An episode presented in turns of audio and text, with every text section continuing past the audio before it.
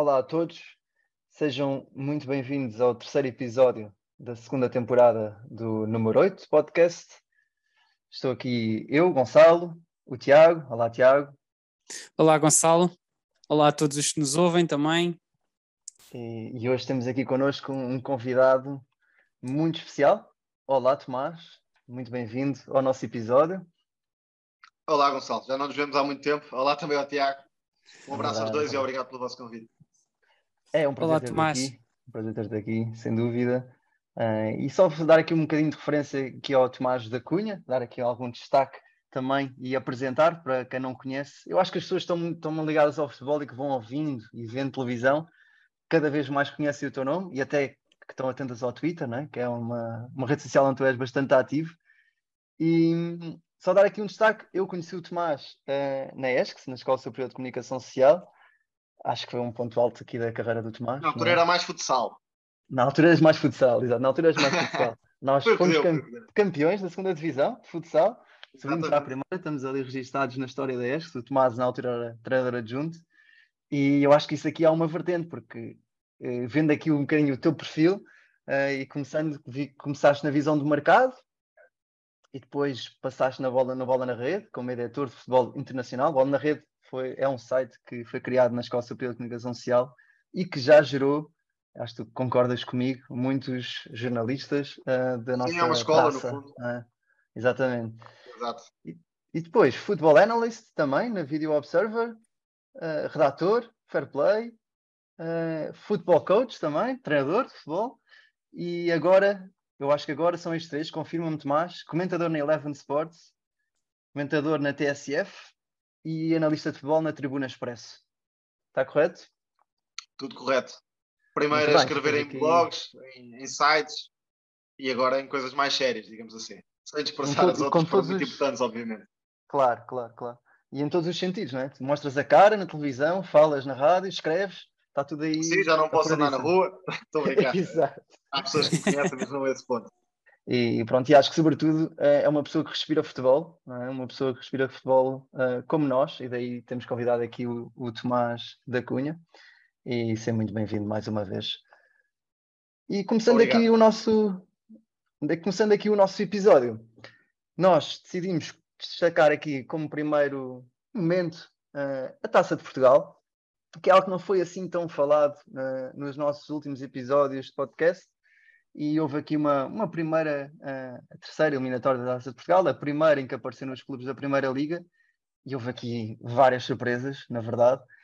E houve oito das, das 18 equipas da Primeira Liga foram eliminadas por equipas da Segunda Liga ou, ou da Terceira, ou seja, muitos tombas gigantes. E, e queria saber aqui uh, o que é que vocês acharam, tomado, acho que podemos começar por ti. Uh, o que é que surpreendeu? Mais, claro que houve aqui o Sporting, uh, pronto, foi uma grande surpresa aqui uh, a ser eliminado na, na Pova, não é? um campo sempre difícil, mas o que é que achaste do jogo e o, como é que vês aqui este, esta eliminatória? obviamente essa é a maior surpresa. Claro que o Benfica foi aos penaltis, podia ser também uma surpresa, acabou depois por, por seguir em frente, mas esses dois jogos são o que há a destacar desta eliminatória da Taça de Portugal, sendo que o Sporting, além da derrota, ainda demonstrou uma crise em termos de ideias ofensivas, muitos cruzamentos, muita confusão na cabeça de Ruben Amorim, e há um exemplo paradigmático em Pedro Gonçalves. Entrou para o trio da frente, passou para o meio campo, voltou ao trio da frente, e o Sporting acabou por ser de facto uma equipa que nunca encontrou caminho para criar muitas oportunidades. Chegámos aos uhum. 90 minutos e o Sporting teve pouquíssimas oportunidades contra uma equipa da, da Liga 3. Isso de facto acaba por demonstrar não só o trabalho tático do Varzim, e entretanto já vimos a entrevista o treinador dizer que eh, taticamente a ideia foi orientar o Sporting para as alas e depois eh, potenciar os cruzamentos onde a equipa era mais forte e o Sporting tinha pouca presença na área. E a verdade é que isso aconteceu a, em Barcelos, porque o jogo foi em Barcelos, e deu eh, claramente frutos para a equipa do Varzim. Não é um problema de agora, o Sporting já tinha demonstrado estas dificuldades noutros jogos, mas obviamente é mais marcante ser eliminado na Taça de Portugal tão cedo por uma equipa de escalões secundários. Mérito também para o Caldas, obviamente. Eh, não é que tenha passado, mas fica na mesma o registro de um estádio cheio, com uh, muita gente da terra incrível. também a apoiar uhum. o clube da terra, e levou o Benfica ao limite, sendo que a equipa de Schmidt não mudou assim tantas peças do 11 normal. Isso foi ainda mais meritório para, para a equipa do Caldas, O Porto não tem assim tanto espaço para análise, foi uma eliminatória bastante acessível para, para a equipa de Conceição, mas o que me parece interessante destacar é de facto a quantidade de equipas que seguiram em frente de escalões secundários. E hum, sempre achei isto, ou seja, as equipas da segunda liga, as melhores equipas, estão bastante próximas das piores da primeira liga, isso não é agora. Uhum. Creio é que a Liga 3 criou mais espaço para certos eh, clubes de escalão secundário se afirmarem também, criarem nova ligação à comunidade, e há vários que estão a trabalhar nesse sentido, eh, históricos, como o União de Leiria, o Vitória de Setúbal, por exemplo, que estão a fazer um trabalho interessante. E uhum. há aqui a separação do, do, trigo, eh, entre o trigo e o joio, porque há clubes que não têm ambições, isto é, há clubes que existem porque existem, porque representam uma, uma determinada comunidade, mas não querem sair muito da, da zona de conforto, não têm sequer eh, condições estruturais, financeiras para subir divisões e a, a, Liga 3 permite que os clubes que têm ambições possam competir para subir e o Campeonato de Portugal fica para clubes mais modestos, que existem uh, por razões de, enfim, razões humanas, sociais, querem existir porque representam uma determinada comunidade, mas têm essa ambição extra. E a Liga 3, de facto, está muito próxima também do nível da segunda Liga e tem diversos emblemas históricos que estão a tentar relançar-se. Há pouco nem mencionei o Belenenses, que é outro, Belenenses, uhum. Vitória de Setúbal, União de Leiria, eh, a própria académica. Académica seja, também, exato. Foi perfeitamente uma liga eh, de primeira divisão há uns anos. E no fundo temos aqui uh, emblemas a tentar reestruturar-se com a aproximação aos adeptos e que, claro, conseguem atrair mais facilmente bons jogadores e a taça é espaço para surpresas. Uhum. Tiago. Sem dúvida. Uh... Eu estou a fazer aqui, não, estou a fazer de moderador, atenção. Não, não, não, não, não, sem dúvida. Uh, o Tomás já disse muito e, e, é sempre bom termos aqui alguém, alguém do mundo que, que acrescentou aqui muito ao nosso, ao nosso episódio de hoje e, e concordo com, com tudo aquilo que ele disse. Salientar aqui só mais uma situação que também a mim me chocou, uh, a par da, da, da eliminatória do do Sporting com. Eu não estava à espera, por exemplo, que o Machico vencesse o Boa Vista. Acho que o Boa Vista até estava a fazer um bom campeonato, não era uma equipa que eu achasse que fosse ser surpreendida. Uh, com todo o caso, os dois últimos classificados da Primeira Liga, neste caso, o Marítimo uh, e o Passos Ferreira, eram duas equipas que eu uh, tinha alguma tinha algumas reticências e, e achei que poderiam uh, ser eliminados da taça. Uh, muitas vezes tem a ver não só com aquilo que se passa dentro de campo, mas uh, também com aquilo que já vem de fora, a própria moral dos jogadores. tudo isso afeta e muitas vezes vemos as equipas da, da, da, Primeira Liga que estão mal classificadas, às vezes tentam relançar-se, tentam ali relançar a época na taça e muitas vezes aquilo corre, corre mal. Portanto, eram duas equipas que eu estava à espera que as coisas corressem mal, o Boa Vista não estava, por exemplo. Foi eliminado por uma equipa uh, do Campeonato de Portugal uh, que nem está tão bem classificada, com todo o respeito pelo Machico, mas o, o Boa Vista foi à Madeira uh, ser eliminado. Uhum. Taça de Portugal, prova rainha, é sempre um espetáculo. deixar só aqui uma nota que, na minha opinião, não sei se isto seria execuível ou não, mas na minha opinião, acho que todos os clubes deveriam entrar logo de início. Acho que era bonito o primeiro jogo do ano ser logo Taça de Portugal algo que, que, que acontece na Alemanha e eu gostava que, que acontecesse aqui. Claro. Na verdade, uh, houve aqui uma medida há, uma, há uma, uma, um par de anos que, que eu acho que melhorou um bocadinho, que foi os clubes entrarem, já entravam na terceira eliminatória, mas entrarem os da Primeira Liga uh, sempre a jogar fora e nunca a jogar contra clubes da Primeira Liga. Acaba por iniciar um bocadinho, não é? Porque à partida serão jogos mais fáceis mas por outro lado tem aquele impacto dos clubes uh, das terras receberem os grandes quando assim é possível, não é? Que era, que era mesmo bom era que eles recebessem os grandes nos estádios, não é? Mas acho que. Só é pena que alguns estádios, é por isso, várias é razões, não tenham condições ou as televisões não, eh, não queiram que lá se realize por determinados motivos. A verdade é que às vezes a receita bilheteira também acaba por interessar mais aos clubes do que propriamente o jogo em casa, uhum. casa mesmo. Claro, claro, claro. Sim, sim, sim, mais do que poder disputar na sua casa e se calhar eliminar, uh, eliminar a equipa adversária, é mais a receita e depois paga o próximo ano e o outro ano, se for preciso, em termos de salários. Não é? Passamos aqui só para algumas memórias de tombas gigantes do passado, uh, que nós depois fomos recordar isso também. E, e nós temos aqui um total de 14, agora 15 clubes de divisões abaixo uh, que já eliminaram um dos três grandes. Não vamos estar aqui a dizer todos, eh, não, não é isso. Houve alguns que nos ficaram na memória. A mim ficou bastante na memória um Benfica com Domar, em que o Gondomar uh, vai à luz, eliminar uh, o Benfica em 2002 e isso faz com que o José Aldo Ferreira, na altura treinador do Benfica, uh, seja despedido a seguir ao jogo e foi um grande choque para mim. Eu tinha 8 anos, portanto, eu não acredito, nunca acreditei que o Benfica pudesse ser eliminado contra o Gondomar. Uh, e lembro-me também do Sporting, agora muito recentemente, com o Alverca, é? que foi eliminado também contra o Alverca, um Sporting campeão, não era todo esperado. E, e, do Porto contra o Atlético. Eu não sei se vocês se lembram desta também, do Porto sim, já sim, contra o Atlético em casa. Essa lembro-me. Lembro também é o Torriense contra o Porto. Torriense contra o Porto. Em exatamente. 99, 98, 99, sim. Exatamente.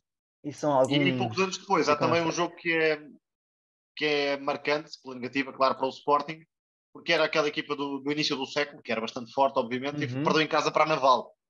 Eu recordo também. Na não estava sim. na primeira. Sim, sim, isso foi 2002 ou 2013, por aí. Diria 2003. 2002, 2003. Sim, sim. Mas sim, sim. Um, e até na altura, quando vimos uh, esses depois relatos, depois aparecia no, no comentário a dizer que uma derrota que levou Cristiano Ronaldo às lágrimas. Ou seja, Ronaldo estava na sua época de Sporting, não é? há 20 anos, portanto, e ele estava presente nesse jogo e o Sporting perdeu. E só que alguma curiosidade, que é o Setúbal foi quem já eliminou mais equipas uh, dos três grandes na taça, ou seja, o maior tomba gigantes, já eliminou cada um dos grandes em diferentes épocas, nos anos 40, anos 60 e agora uh, mais recente também, nos anos 2000. E o Fernando Santos, o Missa Fernando Santos, selecionador de Portugal, já foi eliminado por um tomba gigantes, digamos assim, uh, uma vez no Porto, uma vez no Sporting e uma vez no Benfica. Portanto, tem aqui um, um karmazinho com, na taça de Portugal. De qualquer forma, é mais chocante quando o grande é eliminado em casa. Sim, perder sim. fora, enfim, obviamente também é chocante, ambiente, mas é mais normal. Agora perder na luz, no Dragão, ou em Alvalade, claro, podia ser nas Antas, enfim, na velha luz também, mas a jogar em casa acho que é muito mais chocante que um dos três seja eliminado. Sim, tem um maior impacto, inclusive, sim. E pronto, ficam aqui o, o nosso tema, então, da Taça de Portugal. Vamos ver o que é que. Ainda faltam muitas equipas, existem muitas equipas da. Esta parte do ainda, é esperado que as equipas já não estejam, não quer dizer, não é isso que eu quero dizer, mas há muitas equipas ainda da distri... dos distritais, das equipas da terceira liga, da segunda. Pode ser que ainda hajam aqui mais surpresas. Vamos estar atentos e ver aqui o percurso também dos outros grandes uh, na taça. Passando aqui a outro tema uh, do momento, um tema desta semana que é a bola de ouro. Primeiros comentários, alguma surpresa? Tomás. Creio que não, era mais Benzema foi eleito a bola de ouro. Sim, Benzema não, não deixa sequer espaço para discussão. Era um dos prémios mais monótonos, vá lá, de, dos últimos anos. Uhum. Não havia qualquer tipo de dúvida que Benzema iria ganhar. Agora, não deixa de ser relevante que ganhe uma fase tão adiantada da carreira. Porque Benzema tem quase duas carreiras dentro da mesma carreira. Uma com Cristiano Ronaldo, em que era um jogador mais. Hum, enfim, estava mais na sombra, não era propriamente um goleador. Aliás, o próprio jogador tinha algumas lacunas na finalização, muito criticado ao longo dos tempos pelos adeptos do Real Madrid. Agora, uhum. o Benzema, que carrega a equipa depois da saída de Ronaldo, é outro jogador. E claramente esta dupla com Vinícius Júnior está a dar muito à equipa. Benzema baixou o nível nesta época, mas o que fez na Liga dos Campeões é, é memorável. Bateu o recorde pessoal de gols na carreira, venceu Liga e, campeonato, e Champions, por isso mais do que normal esse primeiro lugar. Sim, eu creio que sim, sim. Acho que era, que era inevitável, toda a gente estava à espera disto. Um, e, e, é curioso, é curioso também uh, que os, os, jogadores que foram bolador uh, a seguir aqui à, à hegemonia de Messi e, e, Cristiano Ronaldo, ainda que Messi já tenha voltado a ser, mas foi Luka Modric e Karim Benzema, e ambos uh, sempre também já com mais de 30 anos. Uh, salientar aqui que só que o Lewandowski não ganhou o Bolador, ganhou os prémios da Best, uh, mas também com mais de 30 anos, ou seja, os jogadores a atingirem este patamar um, com mais de 30 anos, numa altura em que sempre se falou, recordo-me de se ter falado muito de, dos futuros sucessores de, de Cristiano Ronaldo e de Messi, chegou-se a falar do Neymar, quando começou a aparecer, não chegou lá, chegou-se a falar de, de, do próprio Hazard, recordo-me, uh, fala-se muito de Mbappé, de Alan, são jogadores com muito potencial, mas aqui os jogadores mais maduros uh, ainda a mostrar que, que, estão a um grande nível e, e, isso também é de salientar. Claro, o Benzema foi completamente justo. Uhum. E, sim, e mesmo o top 5 desta bola de ouro, que vou recordar que foi o Benzema em primeiro, Sadio Mané em segundo, Kevin De Bruyne em terceiro, Lewandowski em quarto e Salah em quinto, e, e tem os cinco mais de 30 anos. E, e para mim, também não foi surpresa, Benzema, uh, claramente, a premiar uma época uh, que nós falámos aqui, Tiago, no nosso podcast, que o Real Madrid foi ganhando muitas vezes, na nossa ótica, uh, sem merecer assim tanto as eliminatórias. A verdade é que vimos achando que o City foi superior ao Real Madrid, o Chelsea também o foi e o PSG também. E sim, eles acabaram por ir ganhando. E o Benzema e na final também, jogos. já agora. E na final também. Na final concordo, também. concordo.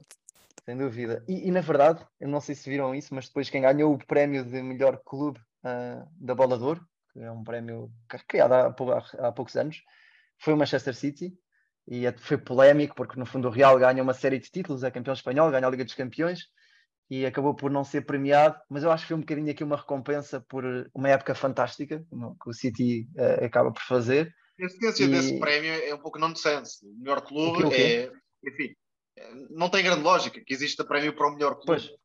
As próprias competições já encaminham quem, quem são os melhores clubes os campeonatos em concreto. A Champions é mais uh, imprevisível, é uma prova com eliminatórias, mas uh, havendo um prémio para distinguir o melhor clube e, e, não dar ao Real Madrid, enfim, é verdade que ganhou eliminatórias muitas vezes por, uh, enfim, inspiração individual, por destinado, mérito é? adversário, só que vencendo a Champions e a Liga é difícil dar a uma equipa que não seja o Real Madrid.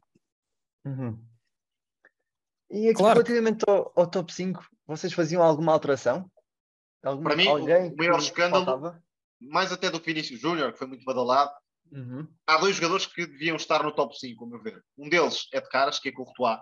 Courtois fez a melhor temporada de um guarda-redes desde Neuer, eventualmente, e foi, a par de Benzema, a figura maior da Champions. Não há grande questão aqui. Se Courtois não foi premiado, premiado não digo com o primeiro lugar, mas um top 3, eventualmente, se, se o Courtois não foi incluído nesse top 3, nunca mais um guarda-redes terá, porque é difícil fazer melhor. Uhum. E o outro jogador, creio que é, é, Bernardo Silva. Fez uma temporada mais consistente do, do, que o próprio Kevin De Bruyne. É verdade que o belga, na segunda metade da época, teve um pico de forma muito alto. Mas Bernardo Silva foi mais consistente. E, por exemplo, se virmos a eliminatória com o Real Madrid, Bernardo Silva foi o melhor jogador do City também. Aliás, no, uhum. no jogo no, do Bernabéu faz um jogaço. Por isso, creio que Bernardo Silva foi mais uma vez esquecido. Não é, não é esquecido por maldade ou por desvalorização, é esquecido porque não tem números. E isso será sempre assim num prémio como este.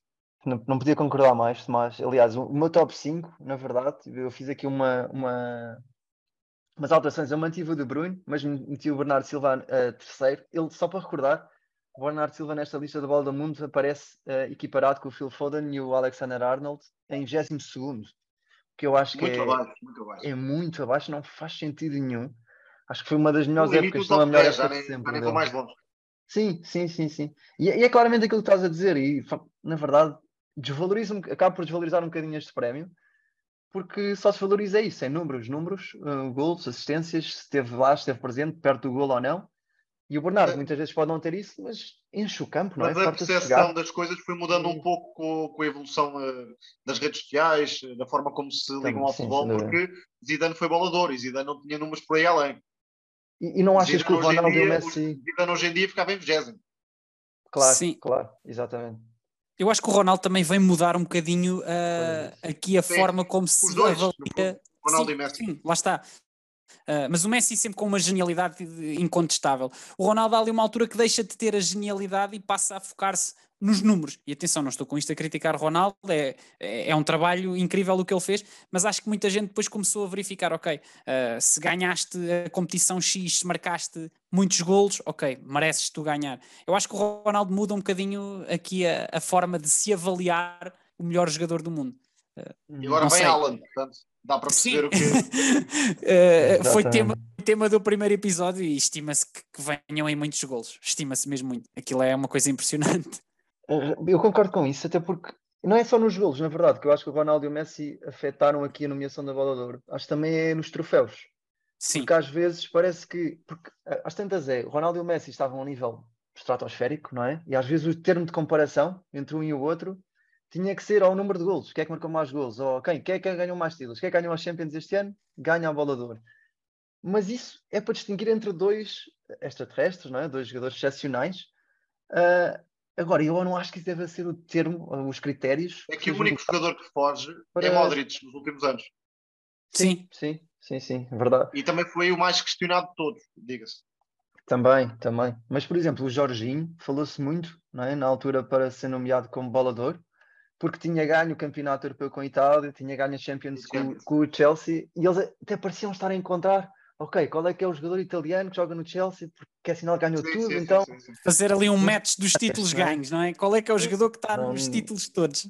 E é bom jogador, é ótimo jogador. Agora, sim, para um bolador, não, não, não concordo, pronto, não, não, não ganhou a bolador, mas o ter, tado, ter sido tão badalado fez-me alguma confusão na altura. E acho que faltam aqui defesas. Pronto, eu acho que era só esse um tema que, um tópico que queria deixar aqui também, que é custa-me a mesmo ver aqui um bocadinho o cancelo que acho que faz uma época extraordinária e é um jogador fantástico para mim, muito completo. Uh, se calhar podia ser um melhor defesa ainda do que é, mas está também muito abaixo na classificação, 25 e os defesas são muito, pronto, no seguimento do que temos vindo a falar. Não... A questão dos defesas é, é também um pouco por essa lógica, só que, por exemplo, os laterais atualmente, e não só, têm bastante esse protagonismo ofensivo. Cancelo pois, e Arnold, não esta época, mas em épocas anteriores, era redutor considerá-los apenas laterais. São jogadores com uma influência tremenda na, na prestação da equipa, na criação uhum. de desequilíbrios. Cancelo é decisivo mesmo, o próprio Arnold faz assistências atrás de assistências e são também um pouco desvalorizados, porque lá está, não fazem obviamente 30 gols e 25 assistências. Exato. Uh, não lhes permite que, que haja tanto espaço para finalizar na, na posição em que jogam. Temos, temos um único caso, um caso ímpar, que é a questão do, do, do Canavar no ano em que ganham o Mundial 2006 Uh, e que aí, uh, e na altura, mesmo sendo ele melhor do mundo, lá está, foi contestado. Houve muita gente a, a questionar o porquê de ter sido um defesa e a, a espantar-se com isso. Acho que vai haver sempre esse estigma, uh, porque lá está, olha-se muito para os golos. Olha-se muito sempre foi Van Dijk, já agora, ser lançado para essa discussão. Sim, uhum. sim, sim, sem dúvida.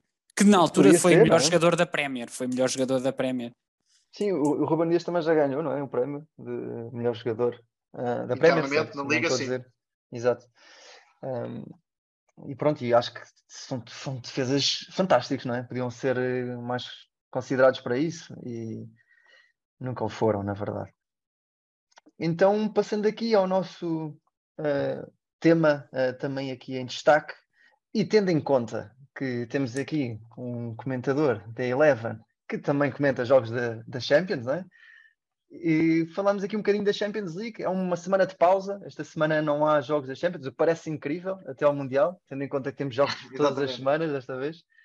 Um, uma pausa, um momento de reflexão e de ver um bocadinho. Já passaram quatro jornadas, um pequeno balanço, algumas surpresas. Tomás, equipas portuguesas, o que é que tu achas que vai passar destas três? Na verdade, estão as três agora em posições positivas, digo eu, em posições em que podem ainda passar. na jornada anterior, dir-te-ia que podiam passar as três. Agora tenho mais dúvidas em relação ao Sporting, sobretudo.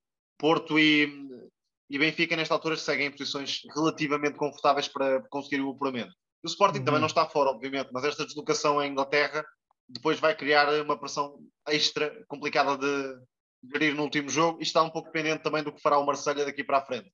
Mas uhum. uh, já vamos ao Sporting começando pelo Benfica, que é a equipa que está a ter um melhor desempenho no, no global da competição, creio que há aqui uma mudança de mentalidade que se tem visto na Champions também. O Benfica eternamente vai vencendo a maior parte dos jogos, mas na Champions, num grupo difícil, obviamente, acaba por ter a capacidade de chocar de frente com duas equipas fortes. A Juve obviamente em crise, tem valor individual, mas não coletivo, mas é nos dois jogos com o PSG que o Benfica acaba por se agigantar e demonstrar até que é uma equipa completa do, do ponto de vista tático porque entrou a pressionar com coragem na luz. Aqueles 20 minutos iniciais criaram uhum. muitas dificuldades ao PSG, mas depois, quando foi necessário, também soube defender-se com o bloco mais baixo. António Silva e Otamendi fizeram um belíssimo jogo na luz. O PSG não conseguiu vencer, apesar de ter tido várias oportunidades. E depois, no, no segundo jogo, é verdade que com menos bola, é verdade que chegando menos à área contrária, mas mais uma vez, com a inclusão de Auschwitz e, e essa aposta de Roger Schmidt, permitiu também travar eh, de forma mais eficaz o, o, ataque do PSG, com algumas dificuldades, claro, porque Neymar, Mbappé estiveram mais em jogo do que na luz, sem Messi, obviamente, também ajudou, mas a forma como o Benfica não se intimidou, conseguiu competir na luz de forma mais corajosa, com, em Paris com o bloco um pouco mais baixo, acaba por ser meritório. Ainda por cima, tendo uh, vários jogadores jovens, António Silva conseguiu, depois daquele erro, reentrar na partida, não se, não se foi abaixo, isso é Sem prova dúvida. de caráter também. E sobretudo com a, a, vitória em Turim. Aquela segunda parte em Turim, para mim, é a marca do Benfica de, de Roger Schmidt, numa situação complicada, em desvantagem no marcador, consegue recuperar a identidade, a essência da equipa. No fundo, e, e Schmidt explicou isso na altura, não foi uma mudança tática propriamente, foi uma mudança na forma como a equipa acreditou em si própria, ou seja, olhando para, para o modelo que, que costuma desenvolver, isso foi realmente importante. Mais do que qualquer ideia tática, penso que Schmidt está a mudar a mentalidade aos poucos do Benfica, e isso é fundamental. Sem dúvida, eu não me lembro de. Eu não me lembro da última vez que o Benfica. O Benfica já teve bons resultados na Champions e na Europa uh, nos últimos anos, mas eu não me lembro da última vez que o Benfica defrontou tão cara a cara, com tanta coragem, uh, gigantes da Europa. Não é? Isso, nós já falamos, por acaso falámos disso aqui num episódio, que foi a forma como o Benfica encara o PSG, tanto cá como lá, e a forma como assume o jogo em Turim, porque muito que seja uma Juventus fragilizada, não é assim tão normal uh, as equipas portuguesas uh, terem essa confiança de irem à casa Basta olhar para a época passada. E... É verdade que o Benfica Exato. foi longe, mas com uma estratégia muito clara. Bloco baixo, aproveitar contra-ataque, bola parada. Ou seja, Sim, uma equipa mais. Uh... Uma maneira completamente diferente de abordar Sim, o jogo. Uma equipa menos corajosa, menos audaz. Uhum. Também porque tem outros recursos, é justo dizer. Sim, sim. Também, também. O, o, também gostava, gostava de também saber qual é a tua opinião em relação ao Porto. O Porto começou um bocadinho mal, Uh, mas parece que aquilo agora está a correr melhor. Uh, e o Porto que nos tem habituado a ser, se calhar, a equipa portuguesa uh, mais competente, digamos assim, na, na, prova, na prova rainha da, da Europa. Um, e que, inclusive, é, é, é, incrível como o Sérgio Conceição tem a capacidade de, de às vezes, cada, que vai perdendo os seus recursos, os melhores recursos, e vai continuando a fazer bons resultados, inclusive na Champions. O que é que tu achas deste Porto? E, inclusive, já agora do trabalho que o Sérgio tem feito em primeiro lugar, eh, concordo em absoluto com o que dizes, ou seja, perdendo tantos jogadores importantes, época após época, basta lembrar que o Porto, no passado recente, perdeu Corona, é certo que já estava um, pouco longe do Dragão, mas perdeu Corona, Luís Dias, Vitinha, Fábio Vieira, isto só para falar dos principais nomes. E no fundo acaba por conseguir sempre encontrar forma de coletivamente superar essas dificuldades e fragilidades individuais. Sistema diferente no início da época, vimos o Porto mais vezes em Lausanne, Creio que a passagem para o 4-4-2 clássico foi decisiva na forma como a equipa estabilizou. Também o regresso de Otávio em definitivo e a afirmação de um jogador como PP, que é também trabalho de Conceição, claramente. Nesta altura há dois jogadores que elevam a equipa para outro patamar, não contando com Otávio, que já está num, num nível alto há, há, bastante tempo. Falo obviamente de PP e Taremi. Taremi, até mais do que como finalizador, como criador. É um jogador que tem grande abrangência de movimentos, permite que o Porto tenha muitas soluções, quer em largura, com aqueles movimentos que procura, também apoio no corredor central, isto porque Evanilson é um jogador que fixa mais os centrais, é um finalizador, mas Taremi e PP são os dois jogadores que compensam algumas lacunas criativas na equipa. E eh, por isso creio que o Porto, voltando ao 4-4-2, tem um encaixe ideal também para, para o tipo de, de médios que tem. Uh, Eustáquio acaba por se adaptar no meio campo, é o jogador mais próximo a Vitinha, não em termos de nível, porque isto também é difícil de alcançar, mas dá um lado um pouco mais cerebral uh, à construção do Porto em determinados momentos. Agora, creio que defensivamente também há muitos problemas. O Porto depende da pressão. Se a equipa consegue instalar-se numa pressão mais alta, normalmente uh, tem sucesso. Se não consegue, tem outro tipo de problemas. Também porque uh, David Carmo ainda não se adaptou e há que dar tempo, porque é um jogador que no Braga jogava com três centrais, teve uma paragem muito prolongada há não, há não tanto tempo assim. É um jogador que saltou de patamar competitivo, portanto, creio que há que também moderar algumas críticas. E agora, uh, há que perceber se Galeno pode ser também um jogador que dá um passo em frente. Fez a melhor exibição pelo Porto, em Leverkusen. É o jogador, apesar de tudo, mais desequilibrador em termos individuais. Se Conceição conseguir trazer o melhor lado do brasileiro de forma mais continuada, acho que há aqui argumentos ofensivos, pelo menos para fazer uma época competente. E na Europa também, porque o Porto vence em Leverkusen, tem possibilidades fortes de seguir em frente. Uma última nota, não é preciso falar muito, para Diogo Costa, claro, que nesta altura é um dos melhores guarda-redes da Europa. Sem dúvida, sem dúvida. E, e, é fantástico aquele lance do, do passo do Diogo Costa e a recepção do Galeno, aquele gol do Porto em Leverkusen, é fantástico. Aquilo é só pormenores uh, técnicos e eu acho que esse gol também fez com que o Galeno se, se afirmasse no jogo e tivesse uma grande exibição. Mas concordo muito com, com, o que disseste também sobre o Porto. Acho que tem hipóteses. Parece que o Porto tem sempre sete vidas, não é? Parecia que ao fim, fim de dois jogos já estava eliminado. Mas o trabalho depois... de Conceição vale essencialmente é por isso, é? mais do que pois. qualquer razão de ordem tática Sem ou liderança, é essa capacidade de se reinventar dentro das dificuldades uh, financeiras que o Porto atravessa. Sim, sim, sim. Aliás, no início de cada época, quando se começa a fazer quem é que é os favoritos e olha-se para, para os, plantéis, etc., até se vê, ah, se calhar o Porto não tem um grande plantel este ano, e se calhar o Benfica dá mais forte. Depois, passado dois meses, as coisas já estão todas. Aliás, este ano é um bocadinho prova disso outra vez, não é? O Porto perde Vitinha, perde Fábio Vieira, eh, que o Fábio Vieira não foi sempre titular, mas foi um jogador muito importante.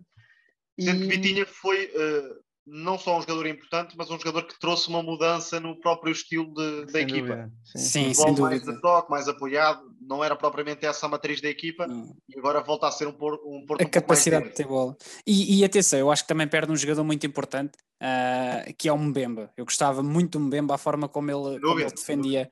E, uhum. e, foi ali uma grande perda para o Porto e também ainda aí as lacunas defensivas que temos que, que falaste inclusive e eu acho que o Porto ainda está a demorar a percebê-las ou a contorná-las, digamos assim. Uh, e portanto foi também uma perda enorme. Portanto, o Porto perde ali três titularíssimos e o Sérgio consegue é. fazer consegue fazer mais uma omelete sem, sem os ovos que tinha, não é? É, é incrível.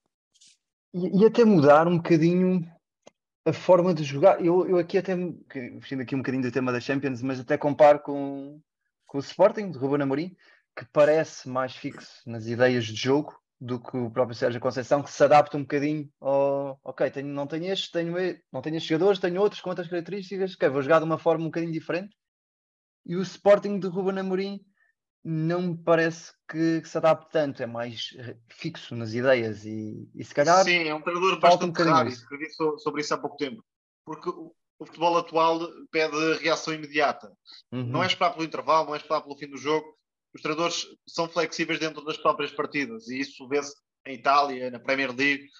Há muitas equipas que podem começar em 4-4-2, mas se for necessário, devido ao que, ao que se passa no jogo, ao que sugere o adversário, mudam imediatamente de sistema para três centrais, para um 4-3-3, enfim, o que for.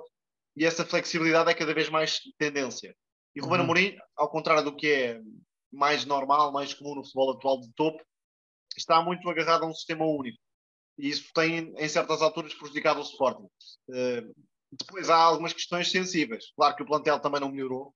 Saiu o Sarabia, saiu o Mateus Nunes, que não teve um substituto direto, embora Maurita esteja a corresponder, está a dar um passo em frente também, até a moldar-se eh, ao, ao jogo habitual do Sporting.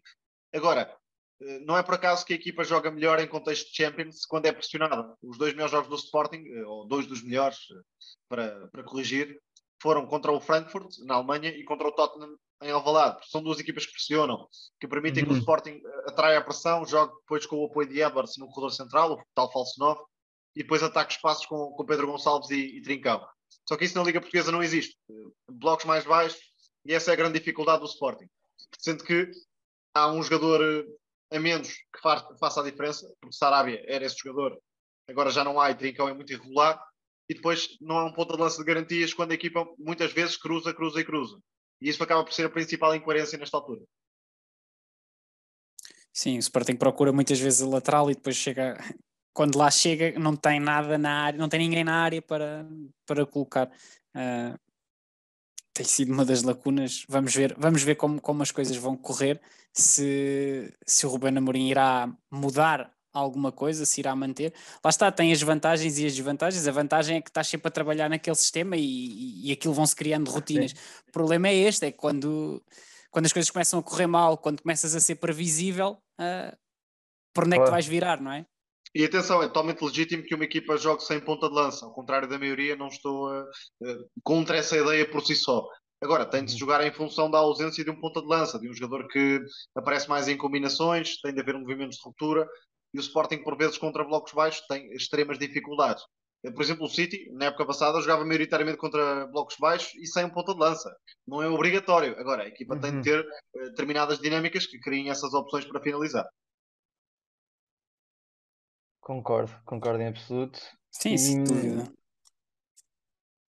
Se calhar falta, pois é, quando se fala de falta um ponta de lança ao Sporting, se calhar eu acho que falta, um atenção. Também pela também, forma também como a equipa joga.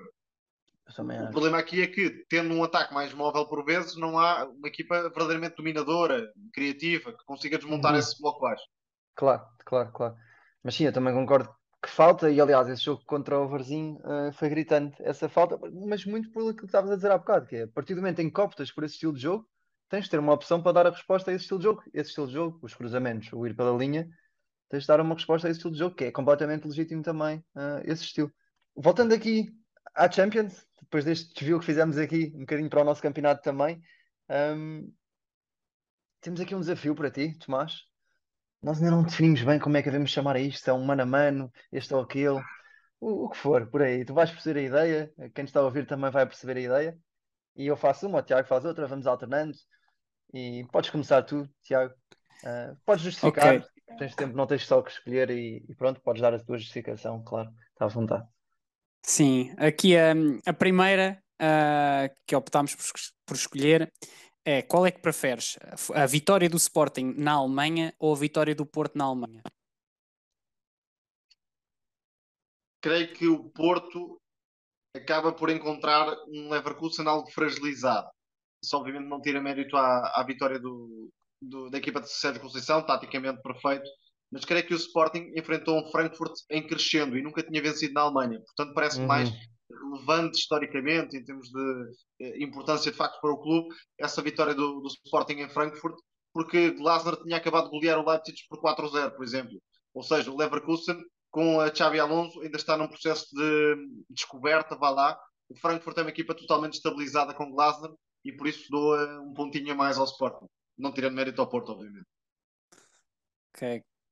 Muito bem. Sim, a vitória do Sporting para mim foi sensacional, surpreendente. Para mim foi mais surpreendente. Sim, também é por aí. Tem um caráter uhum. mais de surpresa do que a vitória do Porto. Muito bem. Por falar em surpresas, destacámos aqui duas uh, surpresas desta Champions, uh, da edição deste ano, que é que equipa é que tu preferes, o Nápoles ou o Bruges? Recordo que estão os dois a liderar os seus grupos da Champions, eu acho que de forma uh, surpreendente. Bem, para mim, eh, e fica aqui o, statement, o Nápoles é a melhor equipa da Europa neste momento, portanto, eh, prefiro o Nápoles, claramente.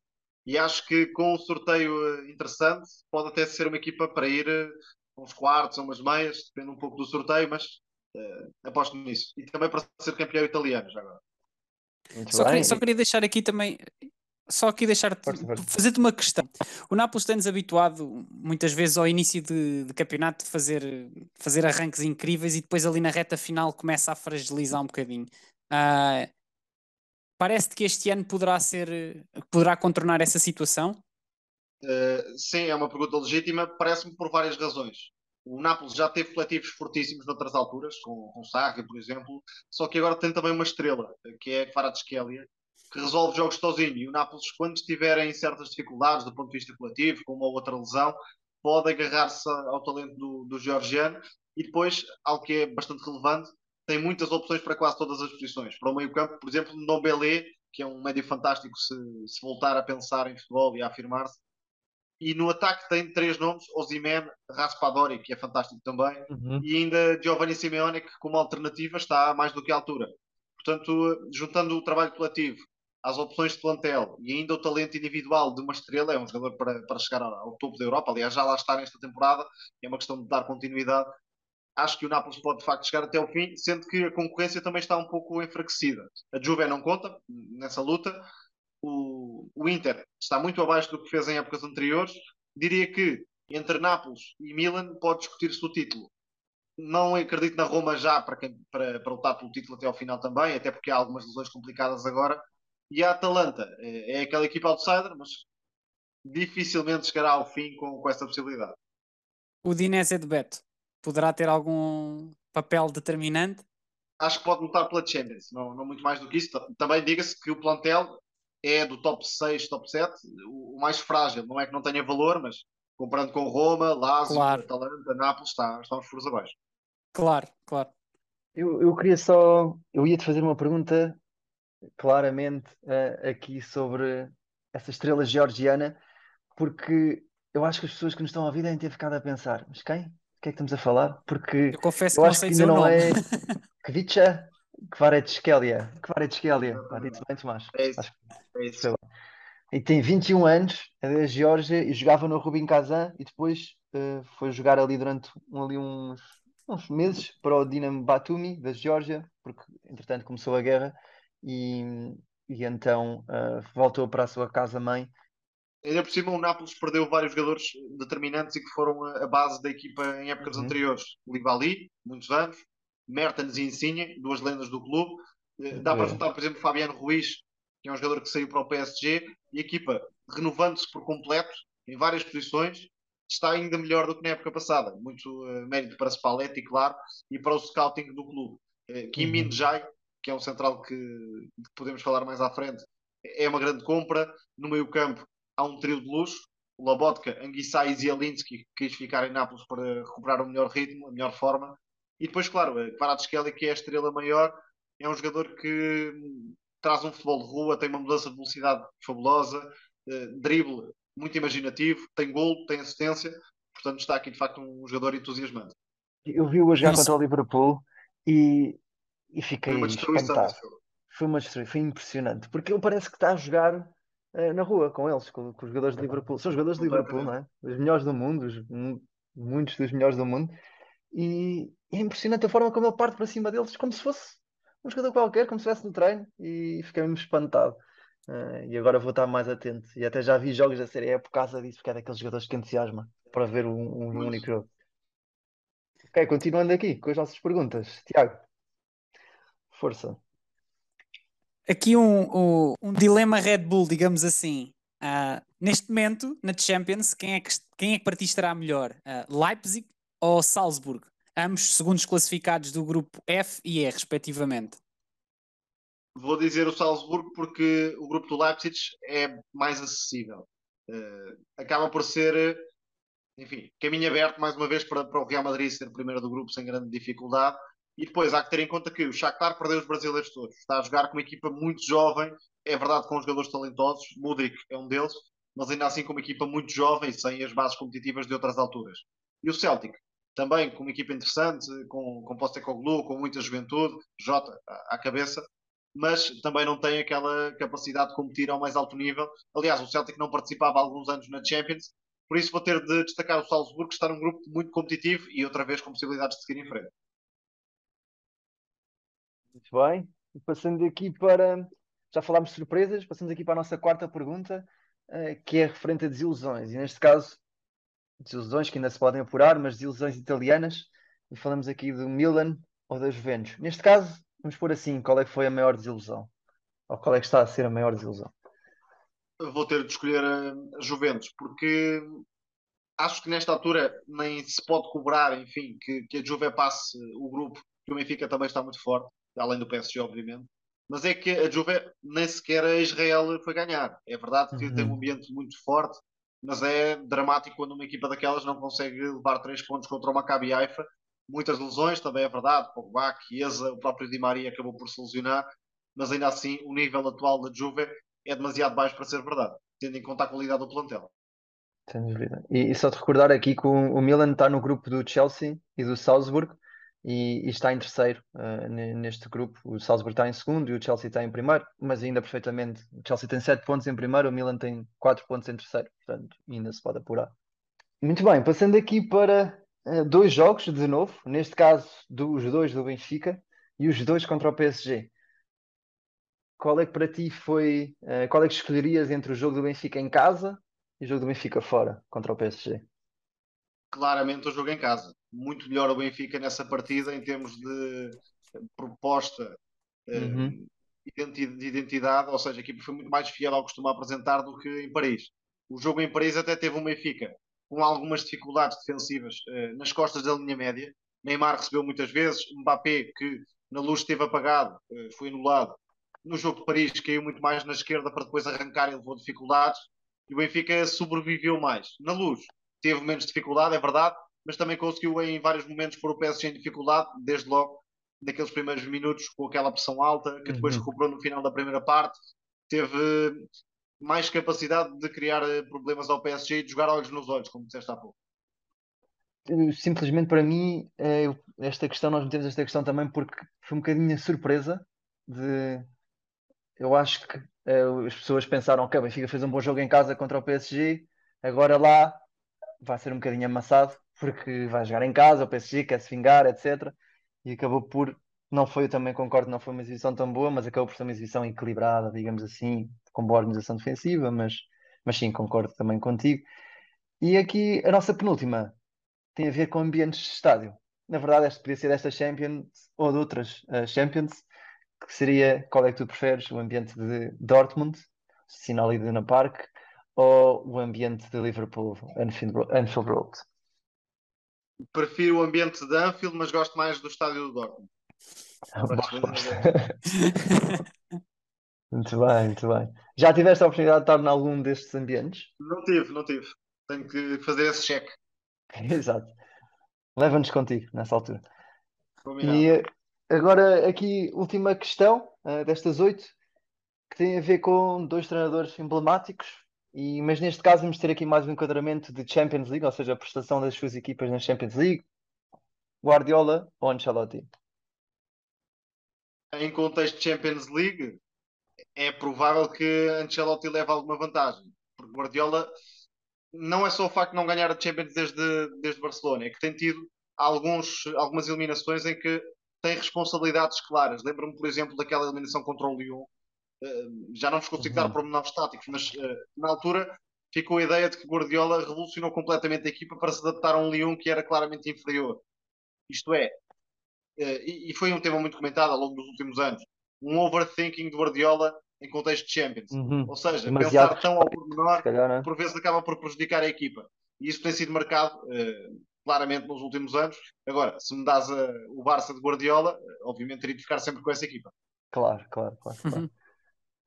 E assim fechamos o tema da Champions League e passamos aqui para uma rúbrica, Tomás, que nós temos feito, e fica aqui também para os nossos ouvintes, que é recordar as edições do Mundial, aquelas que nos lembramos, ou seja, século XXI, uh, eh, até, portanto, vamos recordar cada um dos Mundiais em cada um dos episódios até começar o início do Mundial 2022 e neste momento uh, vamos no Mundial de 2010.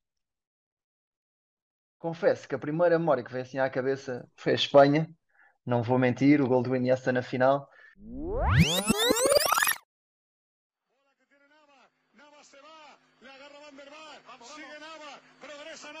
persigue Neider, aguanta Nava, el balón para Iniesta, Iniesta después, toca para Fábregas, Fábregas para Nava, Navas para Torres, vuelve a descargar, Torres. Descarga. Ah, mira, mira Fábregas, Fábregas para Iniesta, Iniesta chuta.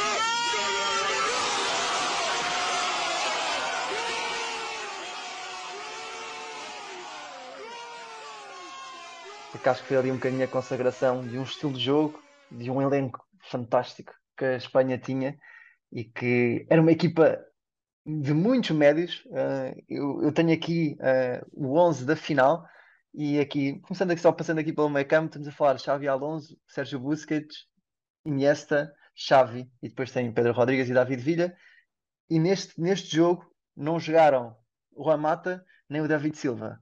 O Fabregas entrou, que é mais um médio, para fazer a assistência para o gol do, do Iniesta mas era para mim uma equipa uh, fantástica e que comprovou aqui que eliminou-nos a Portugal nos oitavos de final e depois teve aqui a consagração, depois de ganhar uh, o Campeonato Europeu em 2008, ganha o Campeonato Mundial em 2010 e tem aqui uma grande consagração a nível mundial. Bem, várias coisas. Primeira, se fechar os olhos, a primeira coisa que me vem à cabeça deste Mundial é, é o Gana-Uruguai, aquele lance do penalti, em que Luís Soares uhum. corta e evita um gol, evita o gol da vitória, no fundo do Ghana e depois o Uruguai passa na, nas grandes penalidades.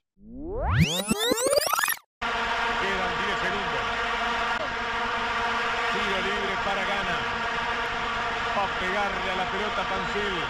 Y en el centro hay Nene. Nene. Lo salvamos. Lo salvamos. Lo salvamos. Lo salvamos. ¿Qué dio? ¿Qué dio? Penal dio. Dio penal. penal. Penal. Mano ahí. Ahí hay mano en la línea, ¿no? Suárez. Mano de Suárez. a Samoa Jean contra Muslera.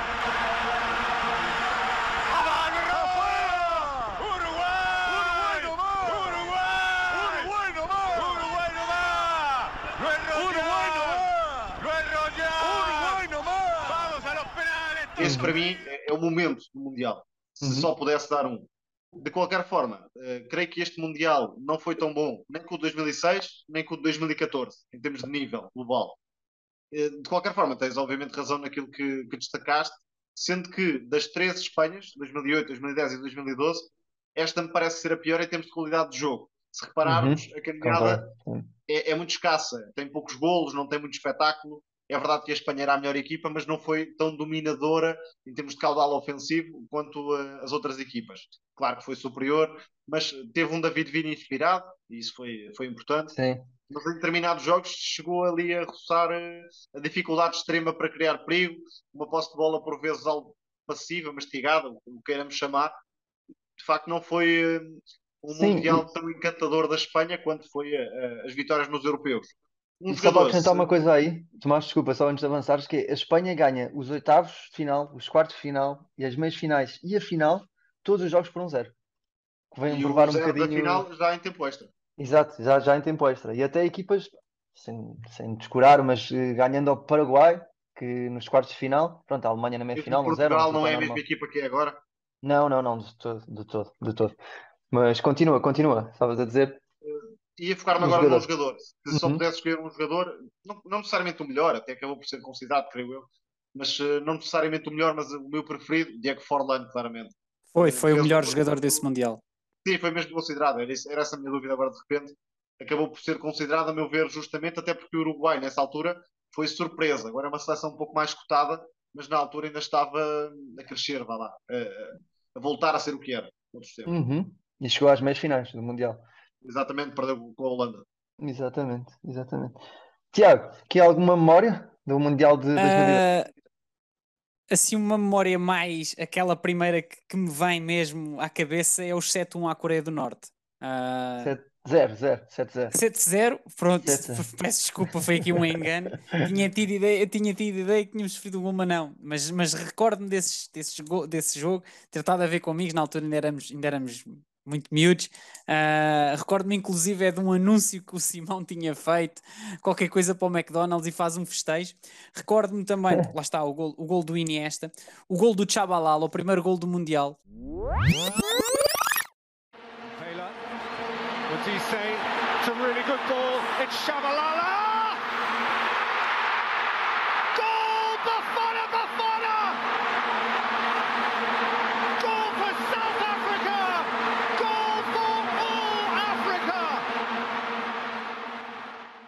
Ah, Sem dúvida, grande bom. gol, Vou lembrar. um grande Grande gol. dança, grande, grande festejo depois a seguir. Recordo-me, recordo-me ahm, da defesa do Soares, lá está, grande intervenção, ahm, da campanha do Ghana, que inclusive foi a melhor campanha até agora de uma equipa africana, de uma seleção africana ah, Portugal.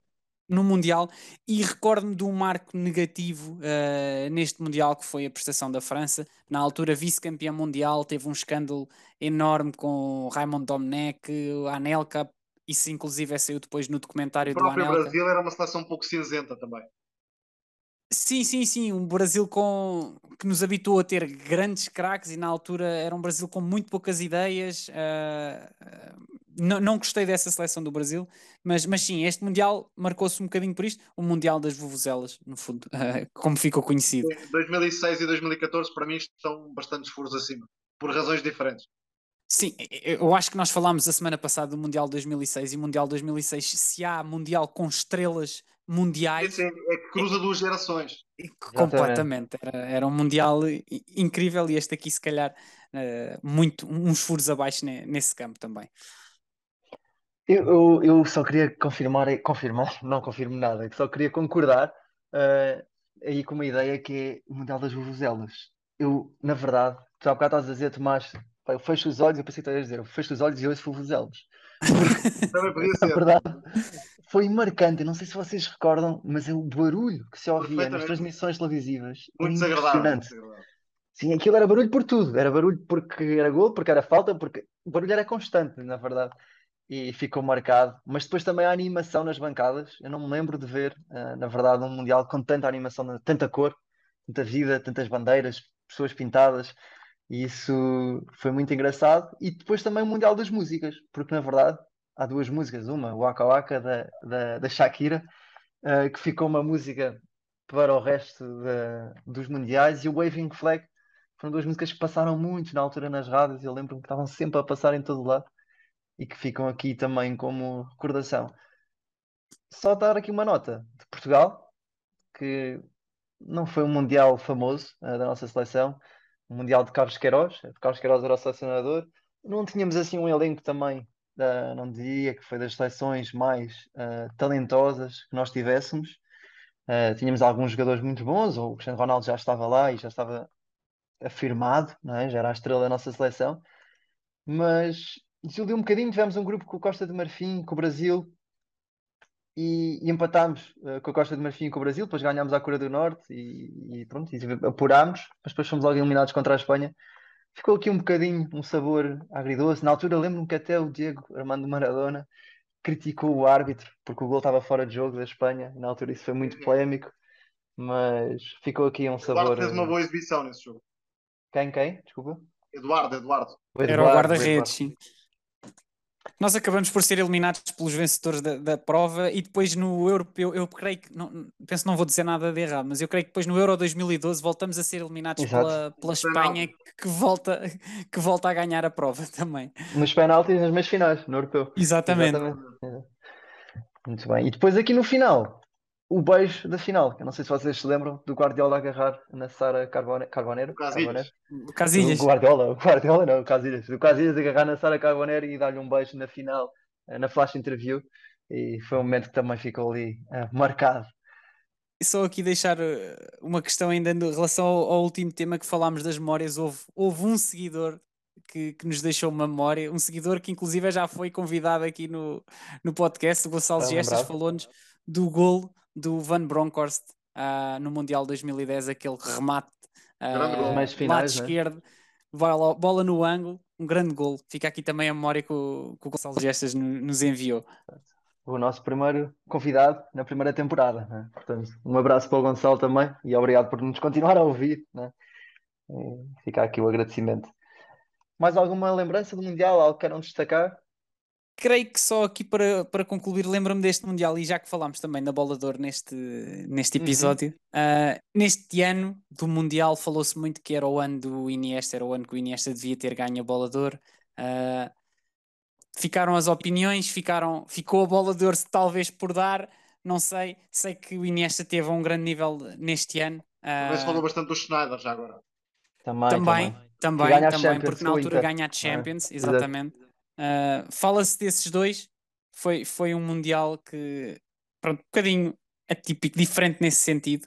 Uh, mas pronto, era só esta nota. E fica, e fica que... a faltar, não é? Para mim, o Iniesta uh, fica claramente a faltar. E marcar mais gols. Não é? Exato, exato. Lá exato. está, lá está. Voltamos, ao, voltamos ao mesmo. Ao mesmo, ao mesmo tema, exato. Não chegava ao que ele jogava, não é? Não chegava, não chegava. Muito bem, então aqui, fazendo aqui o recap do nosso Mundial 2010, o próximo Mundial 2014, vamos pedir outra vez aos nossos ouvintes memórias uh, deste Mundial uh, no Brasil, neste caso, e que foi um Mundial de festa, mais uma vez, um Mundial com grandes uh, surpresas, jogos surpreendentes. Claramente, o, o 7 a 1 é o jogo que se destaca muito nesse Mundial, mas queremos ouvir também as nossas vossas memórias. Mandem-nos mensagens de voz uh, caso queiram participar aqui no nosso podcast. E aqui para o nosso ilustre convidado deste episódio, temos só um último desafio, tendo em conta que o nosso podcast, podcast se chama número 8. Uh, ah, Perguntar-te aqui, Tomás, qual é que foi o top 3 de números 8 que viste jogar? Bom, não considerei números 10 propriamente ditos, e, propriamente ditos, e também, por exemplo, não considerei Iniesta, Pedri, eh, enfim, são aqueles jogadores que eu quero dizer é que, por exemplo, Xavi é mais 8 do que Iniesta, se me faço entender. Uhum. Ou seja, poderia perfeitamente incluir Iniesta, mas não entrou na minha lista. Xavi é um deles, claramente. Uhum. Depois, um nome da atualidade, Modric. Podia dizer Kroos, mas entre os dois, acho que prefiro ficar com Modric. E depois o mais uh, pessoal, não quero dizer necessariamente que seja um dos melhores, mas uh, Gerard jogador, claramente melhor do que Gerard treinador. O Tiago já está. Sorriu logo porque é o jogador preferido, não é, Tiago? Sem dúvida. Chegar aqui o final do nosso episódio.